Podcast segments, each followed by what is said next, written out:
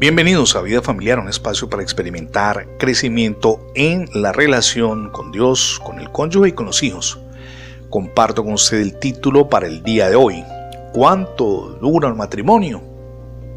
Hasta hace algunos años se creyó que el matrimonio duraba para siempre y que en esa misma medida el amor permanecía incólume. Sin embargo, los criterios humanos han cambiado, el principio divino y el hogar dura hasta que el amor se nos acabe. Pero en términos prácticos, ¿cuánto tiempo duran los lazos que unen a la pareja?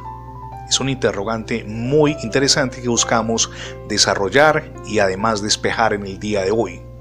Un estudio hecho en Gran Bretaña mostró por primera vez en mucho tiempo que los investigadores se han dado a la tarea de cuantificar de qué manera la atracción sexual disminuye con los años de matrimonio. Antes el tema no se abordaba incluso en programas cristianos porque se consideraba un tabú. Los especialistas concluyeron que el declive en la pasión, pero a la vez en la relación de pareja, se produce entre los 5 y los 7 años.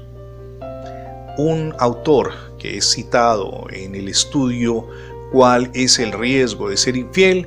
anota la encuesta realizada entre 5.000 personas se encontró en Gran Bretaña que el 76% de quienes habían estado con sus parejas durante menos de cuatro años se sentían satisfechas plenamente con sus vidas sexuales o al menos con la construcción estable de esa, de esa relación.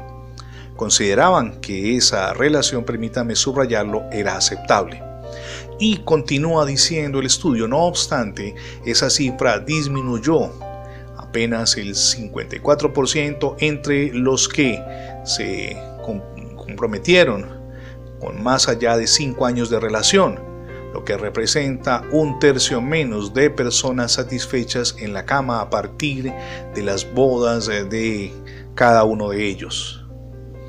Es decir, si ustedes y yo lo analizamos detenidamente, se estima que la pasión sexual estaría disminuyendo en los primeros cinco años y otros especialistas anotan que entre los 5 y los 7 años. Pero la responsabilidad es nuestra, sin duda, porque cuando Dios concibió el matrimonio, lo concibió para toda la vida, incluso si habían o no relaciones sexuales. Porque no podemos fundamentar el tener relaciones con la pareja para decir voy a convivir o no con ella. Hay otros factores que deben influir, como expresarse el amor mutuamente. En criterio del sexólogo Peter Sundiker, consejero matrimonial, muchas de las razones para la caída de la pasión tienen origen en el hecho de que las parejas ponen la sexualidad en el fondo de las prioridades y le dan más importancia a otros temas como la crianza de los hijos y también el ascenso en su propia carrera laboral. Ese progresivo deterioro es un asunto serio y debemos, al menos ahora, en estos tiempos que hemos descubierto lo que deteriora la relación matrimonial, prestarle mucha atención. De hecho, el rey Salomón ya había advertido el Cantar de los Cantares, capítulo 2, versos 14 y 15. Paloma mía en las grietas de la peña, en lo secreto de la senda escarpada, déjame ver tu semblante, déjame oír tu voz, porque tu voz es dulce y precioso, dice el rey Salomón, tu semblante. Cásennos las zorras, las zorras pequeñas, que arruinan las viñas, pues nuestras viñas están en plena flor. Si nosotros no encendemos las señales de alarma a tiempo y dialogamos del tema con nuestra pareja, es muy probable que la relación se resquebraje y nosotros al abrir los ojos a la realidad, descubramos que ya es tarde porque no actuamos a tiempo. Las pequeñas zorras que describe el texto en las relaciones de pareja son aspectos que no tenemos en cuenta y que justamente por desestimarlas van generando el desmoronamiento de la relación. Los especialistas como Daniel Bergner, David Barash y Esther Pirel quienes eh, se han dedicado a escribir abundantemente sobre los temas de pareja, coinciden en señalar que es necesario alimentar el amor en la relación mientras todavía está viva la pasión. En su criterio, es entonces cuando está viva la pasión, cuando se debe avivar la llama del amor, pero además fijarse en metas comunes y no concentrarse únicamente en la pasión sexual. Ese valioso consejo lleva a que mantengamos encendida la llama de las prioridades netamente de pareja y de los hijos y no tener como único aliciente la pasión sexual. Piénselo por un instante. Su matrimonio vale la pena y con ayuda de Dios puede salvarlo.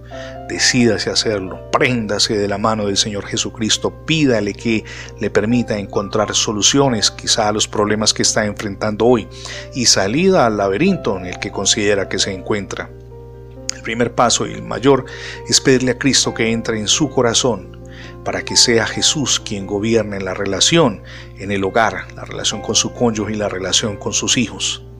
Puedo asegurarle que cuando lo haga experimentará unos cambios sorprendentes y de paso salvará su matrimonio. Gracias por escuchar diariamente Vida Familiar, tanto en la radio como en el formato de podcast. Recuerde que ingresando la etiqueta numeral Radio Vida Familiar en Internet tendrá acceso a múltiples plataformas donde tenemos alojados todos nuestros contenidos digitales. Le animamos también para que se suscriba a nuestra página en internet, es facebook.com diagonal Radio Vida Familiar.